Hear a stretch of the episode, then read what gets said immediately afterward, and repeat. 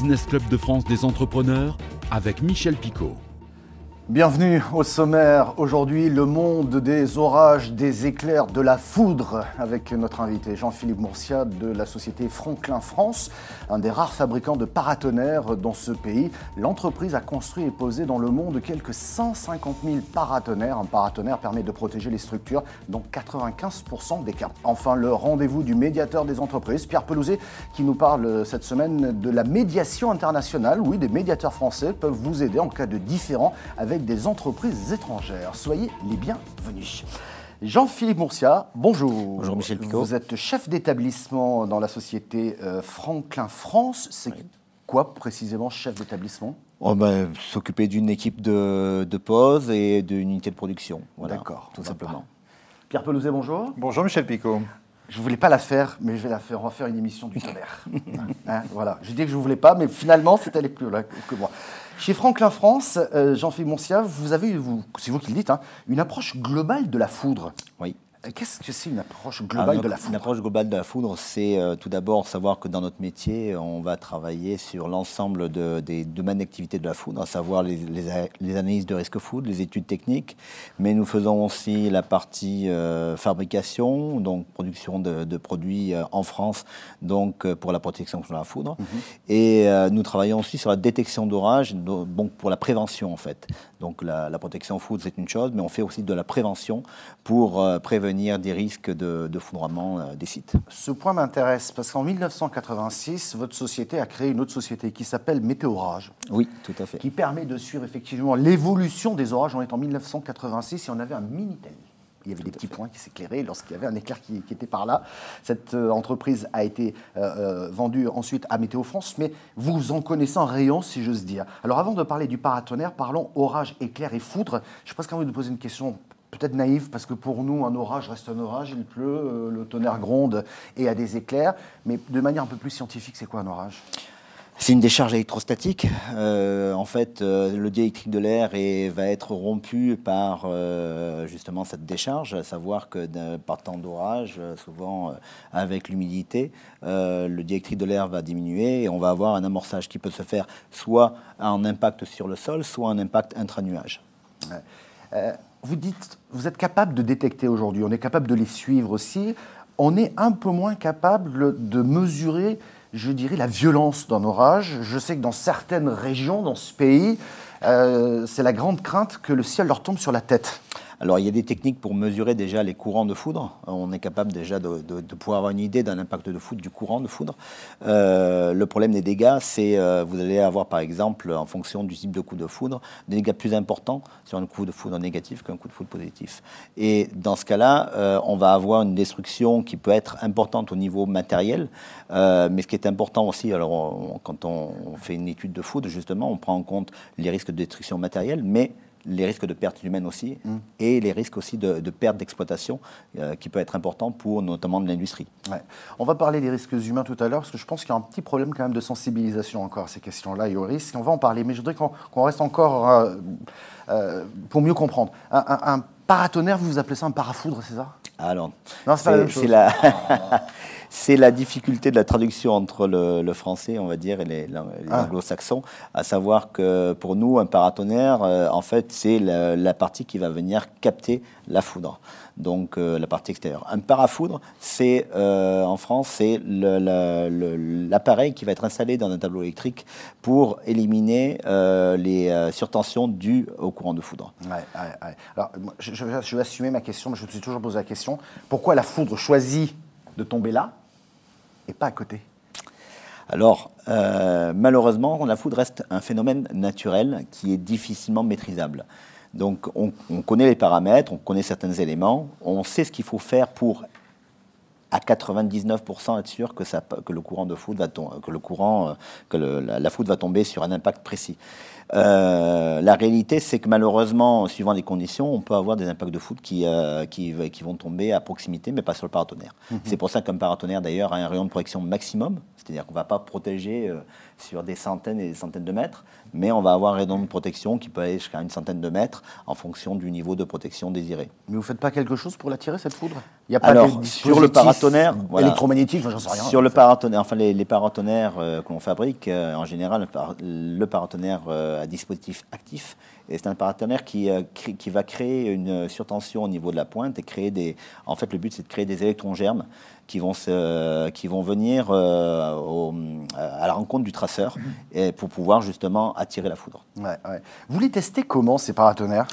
Alors, Enfin, Vous les faites, euh, vous attendez que l'orage gronde ou vous avez d'autres solutions? Non, non, aujourd'hui, on a, euh, c'est la- la- les paratonnerres sont régis par une norme, la C1702, qui, euh, de 2011, qui impose de tester euh, les paratonnerres donc, que l'on fabrique dans un laboratoire à haute tension. Et on doit s'assurer que euh, le gain entre le, le- le- le temps de décharge entre le paratonnerre et la pointe est plus court que la pointe. Mais c'est-à-dire que vous avez des, des- des- des espaces où vous envoyez une décharge électrique très importante, c'est ça? On va Enfin, dans vous un laboratoire, quoi, finalement. Alors on essaye dans la mesure du possible, sachant qu'il y a la limite toujours du laboratoire, donc on va créer une surtension, euh, donc on va être sur, aux alentours des 600 kV par exemple, Mhm. pour pouvoir amorcer euh, entre le plateau, donc c'est un laboratoire avec un plateau euh, euh, qui est polarisé et qui va à un moment donné, ben, cette polarisation, quand on arrive à une tension, le diélectrique entre le plateau et la pointe euh, lâche et l'arc se forme. Vous disiez tout à l'heure qu'on n'est pas sûr à 100% que la foudre tombe sur, sur, le, sur le paratonnerre. Donc les gens qui nous disent, en cas d'orage, moi je suis tranquille, il y a un paratonnerre juste à côté.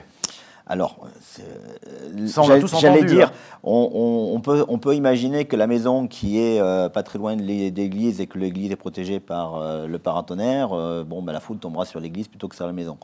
Malheureusement, ça arrive. Ça arrive que la foudre tombe, sur la maison pour d'autres raisons. Euh, des raisons tout simplement, euh, ben, le- la toiture de la maison est en zinc et donc à ce moment-là, on va avoir une masse métallique plus importante. Euh, Mais il peut y avoir plusieurs critères qui font que. Et l'autre, une des, contraintes, et un, des points très importants, euh, vous parliez tout à l'heure de, euh, de la, protection globale, euh, on fait tout ce qui est prise de terre, et c'est un des points les plus importants dans le domaine de la protection foudre, la valeur de la prise de terre. C'est-à-dire que si vous avez une prise de terre qui est trop élevée, le courant de foudre va se dissiper beaucoup moins, et donc, on va avoir aussi un, phénomène qui va faire que le, la foudre sera attirée par peut-être par un point différent où là, la valeur de terre est beaucoup plus, euh, beaucoup plus basse. En tout cas, vous exportez beaucoup, je crois que c'est 70% du chiffre d'affaires. Tout à fait, hein, hein, tout à fait. est euh, nous exportons. Nous avons un, un site, euh, nous avons ouvert en 97 un site en Chine pour le marché chinois, Ouais. euh, pour justement pouvoir vendre sur le marché chinois, parce que de toute façon, il fallait pouvoir être compétitif. Euh, et là, il y a une partie qui est exportée en Chine et ensuite euh, assemblée pour le marché chinois. Les euh, régions, les responsables locaux sont-ils sensibles à toutes ces questions de protection? On l'a évoqué un tout petit peu tout à l'heure sur cette sensibilisation. Est-ce qu'ils le sont et est-ce qu'ils se prêtent des mesures pour éviter de se prendre la foudre? En fait, à partir du moment où c'est réglementé, il va y avoir des actions qui seront euh, mises en place. Et aujourd'hui, c'est la grosse difficulté, c'est qu'encore beaucoup d'industries ne sont pas protégées parce que la réglementation ne les force pas à se protéger, ou les administrations, par exemple, euh, n'imposent pas de protection. Or, vous allez dans des pays comme euh, en Allemagne, en Autriche, vous allez voir tous les bâtiments, toutes les, dans les villes sont protégés Vous contre êtes la en train de dire qu'aujourd'hui, des bâtiments qui accueillent du public n'ont pas obligation à être protégés Si, elles ont obligation à être protégées, mais alors tout le monde ne le fait pas, et après, ça dépend du nombre de personnes qu'il va y avoir dans le bâtiment. Donc, il y a... Enfin bon, ouais, d'accord. hein. Enfin, je veux dire, c'est pas, pas vraiment un cadre de loi, euh, c'est un peu tranquille, quoi. hein. On fait un peu, on fait un peu ce qu'on, veut. Euh, deux petites questions avec le réchauffement climatique. Les orages sont de plus en plus nombreux Ou sont Alors, de plus en euh, plus nombreux c'est difficile à dire scientifiquement euh, parce que tout simplement, les, certains, certains scientifiques sont, sont persuadés qu'avec le réchauffement, on risque d'avoir une diminution des, des- des impacts de foudre, alors que d'autres vont dire le contraire.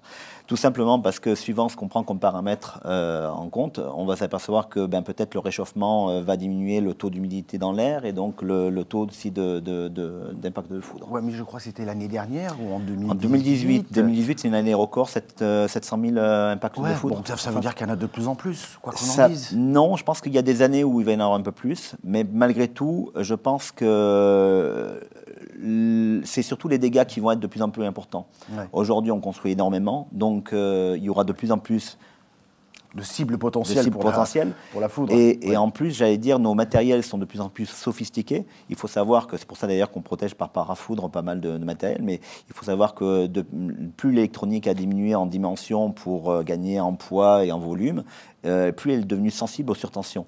Donc surtension due au secteur, mais aussi ah, à, la foudre. Euh, après, je me dis, avec les réseaux de téléphonie, les pilotes, Par des choses comme ça, c'est autant, autant de cibles. merci pour cet éclairage sur la foudre. C'est l'heure du rendez-vous avec le médiateur Pierre Pelouzet.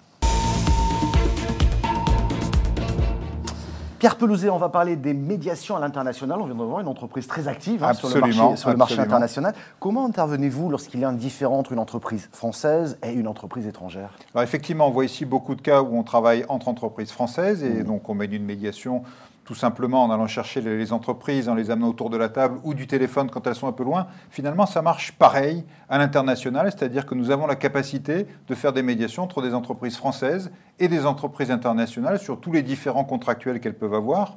On a la chance d'avoir des médiateurs dont certains sont des, vous le savez, des retraités bénévoles, anciens chefs d'entreprise, qui pour certains ont eu un vécu international, donc n'ont aucun problème à parler en anglais et à comprendre les différentes cultures, parce qu'il y a ça aussi d'une médiation internationale, et donc à rapprocher les points de vue. Et puis la médiation est souvent bien plus connue dans certains pays étrangers qu'elle ne l'est en France. Et donc, quand on appelle une entreprise euh, en Asie, dans en Europe du Nord ou aux États-Unis et qu'on leur dit on voudrait organiser une médiation, elles nous disent bah oui, très bien, avec plaisir. Euh, si, si on peut trouver une solution à un conflit, faisons-le. Donc on en fait régulièrement. Euh, on a des médiations, je pense à une médiation d'un auto-entrepreneur récemment avec la Corée, qui lui fournissait des pièces et un jour n'a plus voulu lui en fournir, avec une entreprise coréenne, ça s'est très bien passé. Et puis aussi une entreprise beaucoup plus grande dans, le monde industriel, qui achetait des produits chimiques en Thaïlande. Et là aussi, on a fait cette médiation, ça s'est bien passé. Donc ça reste un petit nombre de médiations, mais on est tout à fait capable de le faire. Donc toute entreprise ayant un sujet avec un client ou un fournisseur à l'international, n'hésitez pas, le médiateur des entreprises est à votre disposition. Merci pour toutes ces précisions Pierre Pelouzet, médiateur des entreprises. Merci à vous également, Jean-Philippe Mourcia, de nous avoir éclairé un petit peu sur, sur les orages et le mystère finalement des euh, orages. Vous pouvez retrouver cette émission en replay vidéo sur le site de votre chaîne ou sur le site de l'émission. L'émission existe également en audio podcast si vous préférez l'écouter. C'est sur toutes les bonnes plateformes qui proposent des podcasts. Et nous sommes également depuis peu à la radio. Merci de votre fidélité.